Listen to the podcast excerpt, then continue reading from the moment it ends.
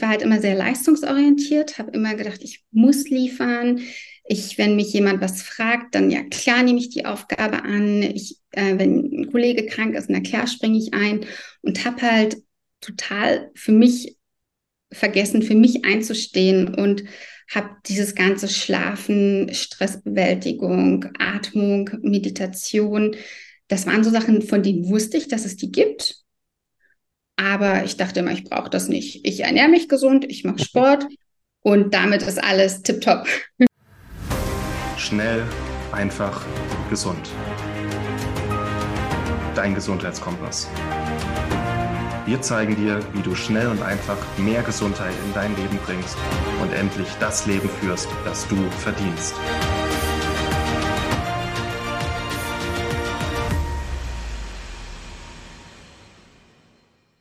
Alle selbstständigen Unternehmer können es nachvollziehen, Leistungssportler ja. auch.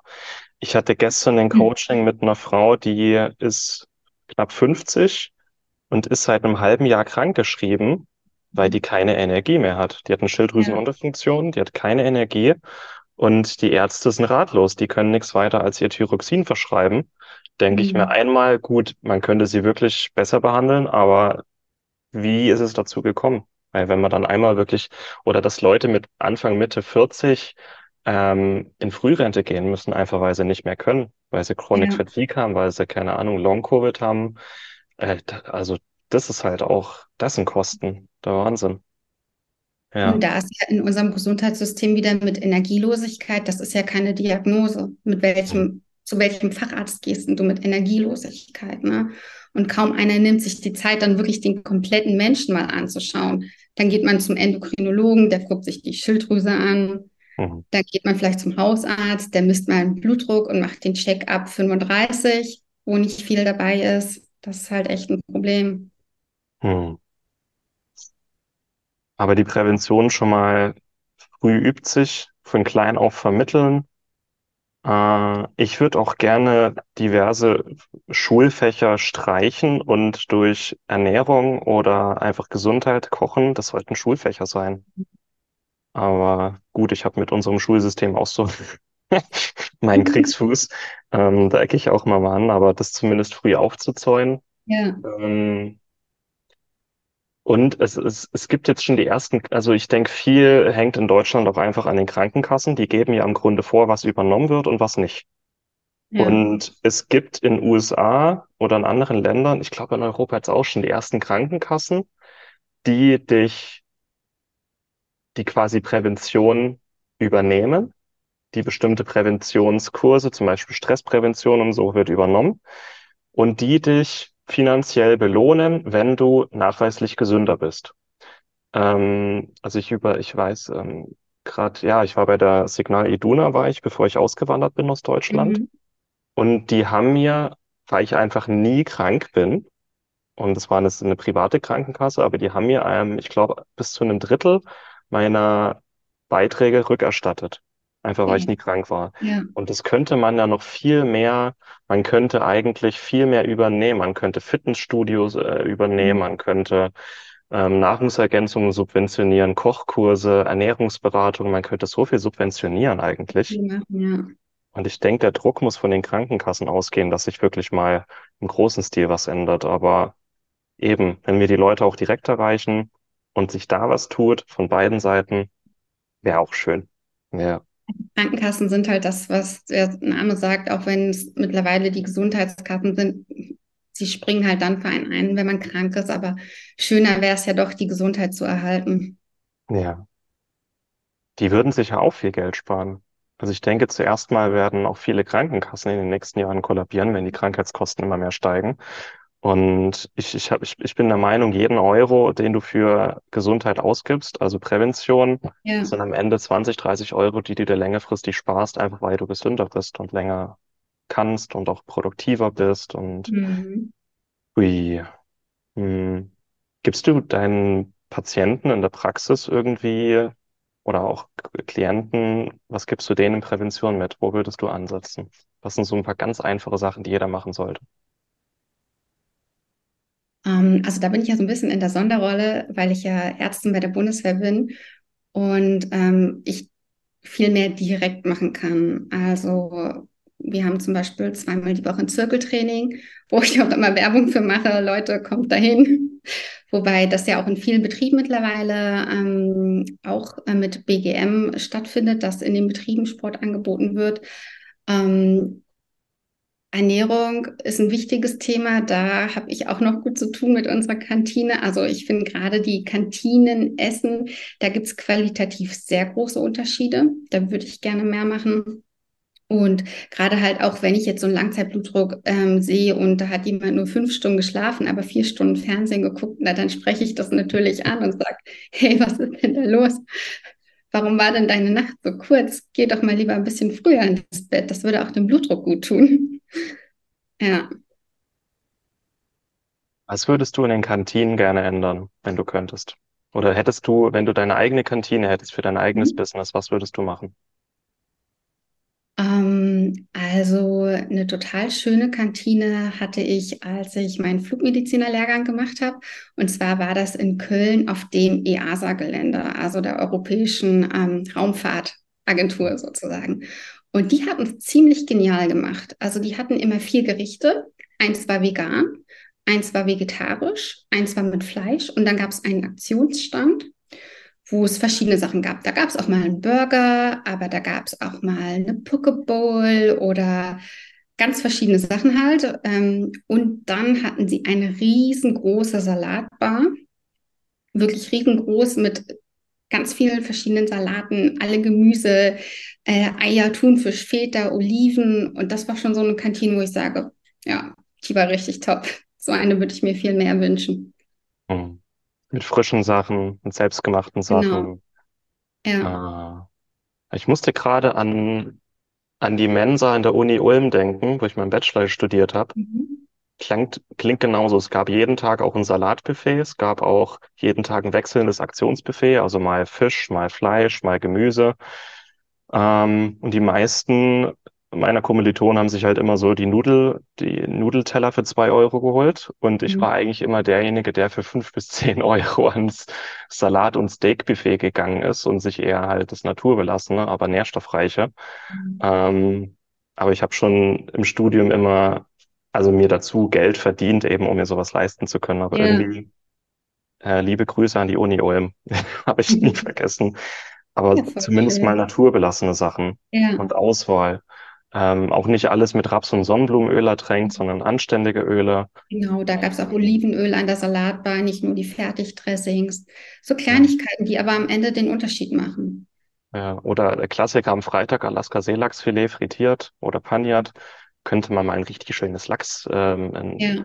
Lachsfilet oder so anbieten oder Forellen. Ah, ja. Mhm also ich, ich denke, in Kantinen wird es ähnlich sein. Im, in der Krankenhauskantine oder auch in Altenheimen gibt es ein bestimmtes Budget pro Person ja. und Tag. Und ich denke, wenn die auch einfach nur mehr Budget hätten, das wäre schon mal gut. Ich, ich mhm. glaube, im, im Schnitt ist das Budget pro Person und Tag, ich glaube, drei, vier Euro. Es ist ein sehr kleines Budget und dementsprechend ist auch das Essen ne, viel Convenience Food aus den großen Beuteln, was nur warm gemacht werden muss. Ja. Ja. Ja, einmal das, aber auch, also das ist ein bisschen das Bubble-Phänomen, dass ich einfach schon seit über jetzt fast sechs Jahren selbstständig bin und mich nur damit beschäftige. Aber ich habe das Gefühl, dass die meisten Menschen da draußen trotzdem ganz einfache Sachen einfach nicht wissen. Also ja. Aufklärung ähm, ist halt nach wie vor das A und O, ne? Mhm. Dass jeder eigenverantwortlich handeln kann, aber die meisten wissen es ja nicht mal. Mhm. Und da sind wir wieder bei dem Thema mit den Schulen, wo man anfangen ja. könnte. Mhm. Ja. Frage, die mir gerade nochmal hochkommt. So richtig, also Langeweile wird ja nicht mehr erwünscht. Das fällt mir jetzt gerade mal ein in unserer Gesellschaft. Langeweile blöd. Langeweile heißt, wir konsumieren nichts, wir machen nichts. Ähm, ist vielleicht auch ein Glaubenssatzthema, dass Langeweile was Schlechtes ist, als was Schlechtes angesehen wird. Hast du eine Idee, oder wie machst du das bei deinen Kindern? Kennen die es nicht anders oder wie kultivierst du da Langeweile oder dass ihr einfach mal nichts macht? Fragen die dann nach Unternehmen oder ähm, sind es Kinder, die gehen einfach raus, die entdecken, die spielen, für die ist es kein Ding, wie, oder weißt du, was ich meine? Ja, also gerade bei meinem Sohn, der ist jetzt elf, ist natürlich Medienkonsum ein großes Thema. Mhm. Und ähm, man muss es echt regulieren, ja. Gerade bei Kindern, da funktionieren die Gehirne noch ganz anders und denen fällt es wirklich schwer, von sich aus abzuschalten. Und dann ist es häufig so, dass dann, also dann darf eine halbe Stunde das iPad genutzt werden für Spielen oder Gucken und dann ist die Zeit vorbei und dann heißt es, ja, darf ich dann aber noch was hören? Ich baue auch dabei Lego oder so. Und äh, klar darf er dann auch mal was hören, aber ich sage halt auch oft, dann baut doch jetzt Lego. Hab mhm. nicht immer diesen Kanal und das muss man den Kindern oder darf man den Kindern aber auch erklären, weil natürlich ist es reizvoll, einfach auf den Knopf zu drücken und dann kommt dann eine lustige Geschichte raus. Mm, und was ähm, für mich ein total wichtiger Punkt ist, wirklich in die Natur zu gehen. Also wir haben einen Tag am Wochenende, ich wohne ja in Berlin und ähm, wir fahren dann immer nach Brandenburg raus, an Seen, in Wälder und gehen einfach mal spazieren und dass die Kinder wirklich dann auch mal abschalten, dass die Kinder an die Luft kommen und dann entdecken sie kleine Tiere und Stöckchen und Steinchen und Pilze. Und das finde ich halt total wichtig, dass man die Kinder nicht immer nur mit diesen Medien ähm, also nur diesen Medien aussetzt, sondern wirklich auch mal wieder mit der Natur verbindet, weil ich merke das für mich selber, äh, jetzt am Wochenende war so ein Tag am Sonntag. Ich war früh so, ich habe gemerkt, da war so eine innere Unruhe. Und ähm, es war halt schon wieder eine Woche her, dass ich so richtig in der Natur war. Und dann habe ich gesagt, also heute, Leute, ist wieder der Tag. Heute Nachmittag fahren wir an den See und dann sind wir rausgefahren. Man muss dann erstmal durch so einen Wald durchlaufen, kommt dann zum See und einfach dieses Grüne, das Wasser, die Sonne, das gibt einem so viel und das bringt einen so runter. Und das ist auch für die Kinder, finde ich, total wichtig. Hm. Baut ihr Zwergenhäuser im Wald? Kennst du das? Ja. So aus Stücken, so. Äh... Ja, wir haben immer Zwergenhäuser gebaut, aus allem, was wir gefunden haben. nee, tatsächlich bauen wir keine Zwergenhäuser. Muss ich irgendwie gerade dran denken. Fand ich immer super. Bis, boah, fast Teenager-Alter. Zwergenhäuser. Ja. Die sind halt mit der Zeit immer cooler geworden, immer größer, mhm. aber ja, äh, ich musste irgendwie, und, und eine, also das kennen wir gar nicht mehr in Deutschland, aber in Schweden und Norwegen haben wir viele Leute jetzt getroffen im, im Sommer auf unserer Reise. Mhm. Mit Kindern, die mitten im Wald, mitten in der Natur leben und die Kinder waren auch den ganzen Tag draußen. Die mussten, der Fernseher war aus, die hatten keine Handys oder so, die waren den ganzen Tag ja. draußen, die Kinder. Und die sind eigentlich auch das ganze Jahr über draußen. Und ich habe die mal gefragt, mhm. so, da war eine Familie, die hatten sechs Kinder, ja. Also. Und die Eltern waren tiefenentspannt und wir haben die gefragt, so, wie macht ihr das mit sechs Kindern und gleichzeitig noch arbeiten und alles? Und die so, ja, die Kinder sind einfach den ganzen Tag im Wald, wir müssen nichts machen wir läuten dann mal eine Glocke, wenn es Essen gibt, und dann kommen sie aus dem Wald heim und das war's. Ja, die sind den ganzen Tag schön. draußen. Ja. Und wenn wir einfach wieder mehr mit unserer, mit der Natur, in der Natur mhm. leben, ich glaube, das würde so viele Probleme von ganz allein lösen, die wir heute haben. Ja. Also ich liebe das auch, in der Natur zu sein. Natürlich können wir jetzt nicht alle in den Wald ziehen. Aber so immer mal wieder so Auszeiten sich zu nehmen, also auch in den Sommerferien war ich in so einem ganz alten, urigen Haus mitten in Brandenburg, mitten im Wald. Mhm. Und es war, da waren viele Mücken, aber bis auf die Mücken war das einfach wunderschön. Mhm. Mhm. Wir haben jetzt schon über diverse Themen geredet. Ähm, was wäre jetzt mal so dein Wunschthema, über das wir jetzt nochmal reden könnten?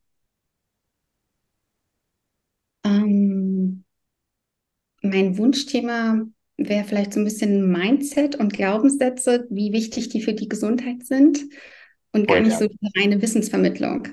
Ja, okay.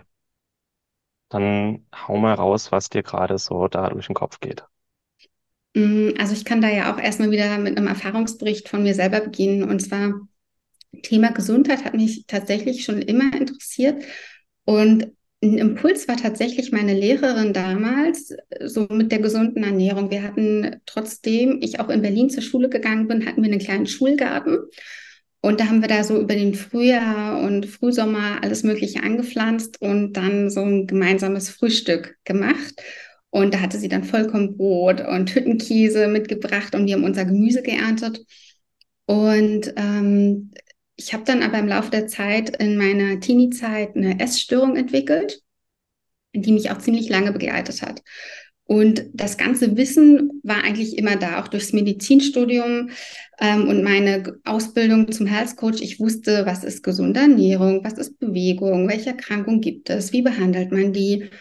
Aber mir hat so ein bisschen der Mindset zur richtigen Gesundheit gefehlt. Ich war halt immer sehr leistungsorientiert, habe immer gedacht, ich muss liefern, ich, wenn mich jemand was fragt, dann ja klar nehme ich die Aufgabe an. Ich, äh, wenn ein Kollege krank ist, na klar springe ich ein und habe halt total für mich vergessen, für mich einzustehen und habe dieses ganze Schlafen, Stressbewältigung, Atmung, Meditation, das waren so Sachen, von denen wusste ich, dass es die gibt.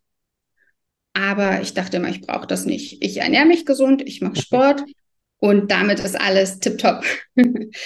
Und ähm, für mich war dann tatsächlich wirklich diese Panikattacke sowas, also auch zu der Zeit war es halt so, ich habe wirklich viel gearbeitet und von außen haben mir die Leute immer gesagt, wie machst du das und hör auf und so. Und ich habe gesagt, nee, ich schaffe das, ich schaffe das. Und die Panikattacke kam wirklich so mitten in der Nacht aus dem Nichts heraus. Ich bin wach geworden und ich dachte, ich sterbe.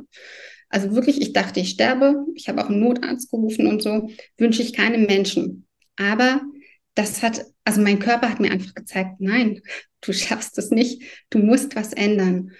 Und was ich dann gelernt habe, das erste war, also ich war dann in kurzer Therapie, es waren nur fünf Sitzungen, aber es hat so viel geholfen. Das erste war, mein Kalender zu nehmen und zu gucken bis Jahresende. Es war im Sommer, was kann ich bis Jahresende nicht an Termin noch dazu schreiben, wie ich das vorher immer gemacht habe, sondern was kann ich alles streichen, was ist alles nicht wichtig. Und dann auch zu lernen, Nein zu sagen. Und dann kam halt so nach und nach, dass ich mich halt immer mehr nicht mehr mit diesen Gesundheitsaspekten, Bewegung und Ernährung beschäftigt habe, sondern wirklich mehr in dieses Mindset. Was, was brauche ich denn für meine mentale Gesundheit, für meine ähm, Stressresilienz und bin dann darüber zum Meditieren gekommen, zum Journal gekommen, habe Glaubenssätze auf, ähm, aufgelöst, habe für mich erkannt, dass ich total gerne schlafe und Schlafen nicht nur was für Loser ist, sondern Schlafen total essentiell ist. Und ähm, dieses Wissen möchte ich halt weitervermitteln, weil gerade, und das ist ja auch gerade auf Instagram, in dieser ganzen Fitness-Bubble, wenn ich so sehe, dass da irgendwie die Leute den ganzen Tag Proteinshakes konsumieren und viele Frauen mit Sixpacks rumlaufen, das hat nichts mehr mit Gesundheit zu tun. Und ich möchte halt dahin, dass Gesundheit nichts ist, was im Außen stattfindet und durch irgendwie einen perfekten Körper dargestellt wird, sondern was halt für das innere Wohlbefinden wichtig ist. Ja. Genau. Auch ganz wertvoll, was man mal sacken lassen muss. Ähm, bist du eigentlich schon seit deiner, also deine komplette Medizinerlaufbahn in der Bundeswehr? Ja, genau. Würdest du sagen, du bist ja, wenn du sagst, dass du früher auch mehr so in diesem Funktionieren-Modus, mhm. Maschinenmodus, aber auch so kompetitiv vielleicht, Würdest du sagen, das war was, was bei der Bundeswehr auch eher erwünscht war oder unabhängig davon? Also wie ist auch das Arbeitsumfeld Bundeswehr für dich? Mhm. Ähm, klar hat man einen gewissen Leistungspegel, den man erfüllen muss. Also gerade heute hatte ich meinen Sporttest, den muss man einmal im Jahr machen, den sollte man auch erfüllen. Aber ähm, ich habe da auch, ich bin da viel in mich selber reingegangen, habe da auch viel mit meiner Mutter drüber gesprochen und tatsächlich, glaube ich, kam das aber sehr, sehr aus meinem Inneren heraus, dass ich mich immer beweisen wollte, dass ich das alles schaffe. Und ähm, ich glaube, dieses Loslassen, das ist halt auch was, was man wirklich lernen darf. Und zum Loslassen gehört halt auch erstmal annehmen. Stimmt. Ähm, was man loslassen will, muss man erstmal annehmen. Das genau. Ganz einfach. Ja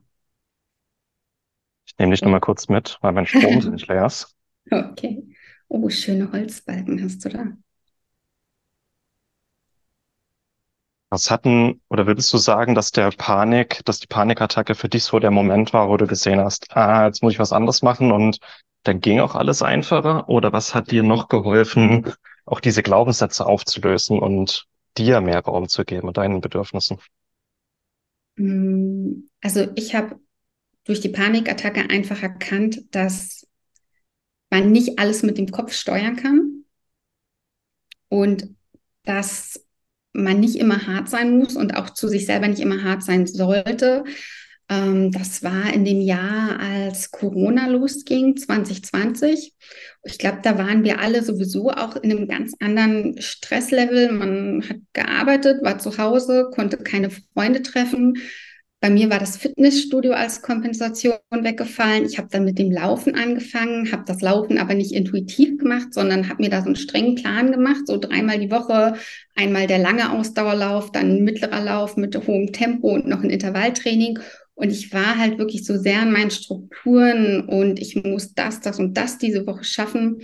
Und ich durfte dann erstmal annehmen, dass ich das gar nicht brauche, dass ich überhaupt niemandem was beweisen muss, weder der Außenwelt noch mir, sondern dass ich einfach ich sein darf und dass ich viel mehr in mich reinhören darf, was brauche ich eigentlich gerade? Muss ich wirklich Sonntag früh mir den Wecker um 6 Uhr stellen, damit ich meinen langen Lauf 14 Kilometer noch schaffe, bevor die Kinder wach sind? Oder darf ich auch einfach mal ausschlafen? An einem Sonntag völlig legitim, sich mal die Frage zu stellen. Ja. ja. Darf schon sein, ne? Aber damals war ich halt so in diesem, ich muss meinen Plan durchziehen. Sonntags ist der lange Lauf und ja.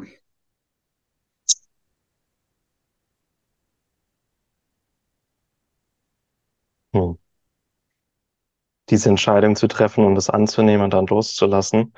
Ähm, du hast doch vorhin einfach mal gesagt, Bewusstsein mhm. in der mhm. Bevölkerung. Und dass die meisten Menschen vielleicht auch nicht in diesem Bewusstsein sind, was sie eigentlich wollen, sondern nur danach gehen, was man halt so macht oder wie es zu sein hat. Sprich auch diese Schönheitsideale, die hier und da vermittelt werden.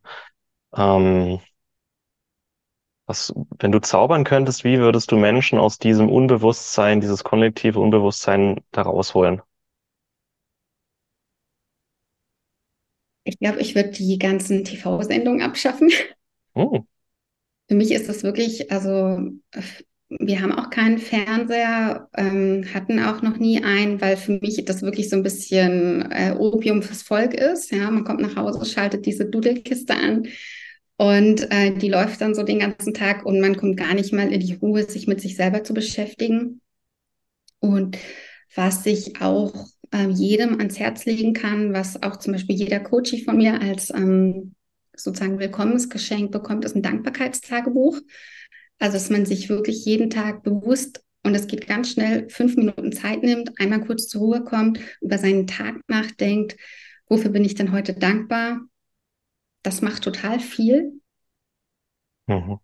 Ja, das sind so Sachen, die ich den Leuten mitgeben würde nicht so viel sich von außen betrudeln lassen, sondern mehr in sich selber zu schauen, wer bin ich, was will ich, was brauche ich, habe ich wirklich Hunger oder bin ich müde?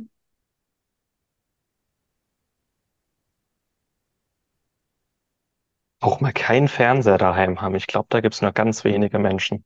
Mhm. Die meisten werden dich wahrscheinlich fragen, ja, was machst du dann so abends? ohne Fernseher. Ähm, ja, mittlerweile oh. hat jeder Netflix auf seinem Laptop, ne? aber auch mhm. das, ich brauche das gar nicht mehr. Mhm. Ich gucke mir ausgewählt bewusst auch natürlich mal einen schönen Film an. Keine Frage. Auch mit meinen Kindern gucken wir uns gerne mal einen Disney-Film am Wochenende an. Aber dieser, und das ist halt diese Bewusstheit. Und das ist für mich, glaube ich, auch der, der größte Gesundheits- und Lifehack, einfach bewusst Entscheidungen zu treffen. Ist es einfach eine Routine? Ich mache den Fernseher, das Netflix an, weil ich es jeden Abend mache? Oder möchte ich einfach heute wirklich mal bewusst einfach mal nichts tun, auch nicht lesen, auch nicht journalen, nicht meditieren, sondern mich einfach mal bedudeln lassen, was ja auch okay ist. man darf ja auch sich bewusst dafür entscheiden, sich einfach mal bedudeln zu lassen. Manchmal gibt es so Tage, da braucht man das einfach. Und dann ja. darf auch noch eine Packung Ben und Jerry's mit dabei sein. Kein Thema. Mhm. Aber man sollte sich halt bewusst dafür entscheiden und gucken, brauche ich das gerade wirklich oder brauche ich vielleicht was anderes? Ja, die bewussten Entscheidungen, keine Automatismen. Ähm, und manchmal, also ich sag's dann, ich gehe da auch relativ offen mit um. Also ein, zweimal im Monat brauche ich einfach einen Männerabend, mhm. wo ich mir meine Chicken Wings mache oder ein überproportional großes Steak, Knabbersachen oder Schokolade und dann einfach irgendeinen übertriebenen Ballerfilm oder eine Viking-Serie oder so guck.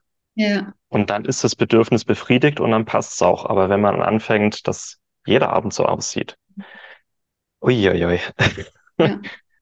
Ähm, auch zum Thema. Man kommt ja auch so schnell da rein in dieses Unbewusste. Ja.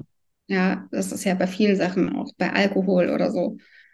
Man trinkt abends ein Glas Wein oder eine Flasche Bier und irgendwann denkt man gar nicht mehr drüber nach und dann steht die jeden Abend auf dem Tisch. Ja. Hm. Ja. Hm. Mir würden noch so viele Sachen einfallen, aber du musst gleich deine Kids abholen Genau. und nicht, dass du in Bedrängnis kommst, würde ich einfach mal vorschlagen, dass wir hier ein Päuschen machen und wenn wir wollen, irgendwann mal das fortführen. Ich glaube, es werden noch viele Fragen kommen. Ja. Also hat ich, Spaß gemacht. Das kann ich zurückgeben. Es, ist auch einfach, ich genieße es einfach mal, diese Fragen zu stellen, die mich so interessieren. äh, man lernt, also ich lerne immer so viel dazu und jeder Mensch ist anders und du hast heute auch mal interessante Sachen einfach mitgegeben, ähm, über die wir so noch nicht nachgedacht haben, die aber super wertvoll sind und einfach wieder mehr Bewusstheit und Bewusstsein da draußen schaffen. Und auch das ist Prävention. Das ja. freut mich. Wenn die Zuschauer, Zuhörer mehr über dich erfahren wollen, wo finden sie dich? Ähm, man findet mich aktuell auf Instagram unter Fun Medizin. Fun wie Englisch Spaß, Medizin wie Medizin. Genau. Das verbindet zum einen wirklich, dass ich Medizin mit Spaß machen will, weil ein gesunder Lifestyle macht echt Spaß. Es macht so viel Spaß, wenn du auf einmal wieder in deiner Energie bist und nicht nach der Arbeit dich auf die Couch setzen musst, sondern zum Beispiel dich noch hier treffen kannst für ein Podcast-Interview. ähm, genau. Fun-Medizin, da findet man mich. Gut. Das verlinken wir auch alles. Hast du auch das Problem, dass sich die Leute deinen Nachnamen nicht merken können oder es nicht richtig schreiben können? Wenn man meinen Vornamen weiß, Lisa, dann kann man sich Lisa Tschenko auch ganz gut merken. Das ist echt schlau, ja. Ja. Ja. Ja, auf jeden Fall. Also ganz ehrlich, meinen Namen kann sich niemand merken. Niemand. Mhm. Und ich hatte mir gedacht, so, ah, ist hier bei ihr vielleicht ähnlich. Aber das ist immer so der kleine Hack. Also ich bin da sowieso total locker mit dem Du, auch bei meinen Patienten. Oh. Aber manchmal, also ist es ja der Höflichkeit entsprechend, dass man sich nicht sofort duzt und dann gebe ich immer so den kleinen Tipp. Ich heiße übrigens Lisa. Vielleicht kannst du dir dann meinen Nachnamen auch besser merken. Sehr ist schön. aber eingeheiratet. Also das war jetzt keine Idee meiner Eltern. Echt? Ja. Hast du so deinen äh, Mann kennengelernt? War das so ein Aufhänger bei euch? Mhm. Ich habe das Telefonbuch genommen, habe geguckt, welcher Name passt. Ja. Das war ein Zufall? Das war tatsächlich ein großer Zufall. Ja, also ganz ehrlich, Lisa, Lisa Schenko, das ist schon Genius, ganz ehrlich. Ja, nee, schön. Mhm. Ähm, vielen Dank, dass du dabei warst, Lisa. Danke auch für deine Proaktivität hinsichtlich unseres Interviews. Auf ich jeden Fall sehr dir. schön. Und ja, bis zum nächsten Mal. Alles Gute dir. Es war schön, Gast zu sein. Ich komme gerne wieder. Sehr schön. Mach's gut. Tschüss. Tschüss. Vielen Dank, dass du dabei warst. Hole dir unter www.schnelleinfachgesund.de slash newsletter noch mehr Gesundheitstipps zu dir nach Hause. Dir hat die Folge gefallen? Dann lass uns gerne eine 5-Sterne-Bewertung da, damit mehr Hörer auf uns aufmerksam werden und von dem Wissen profitieren.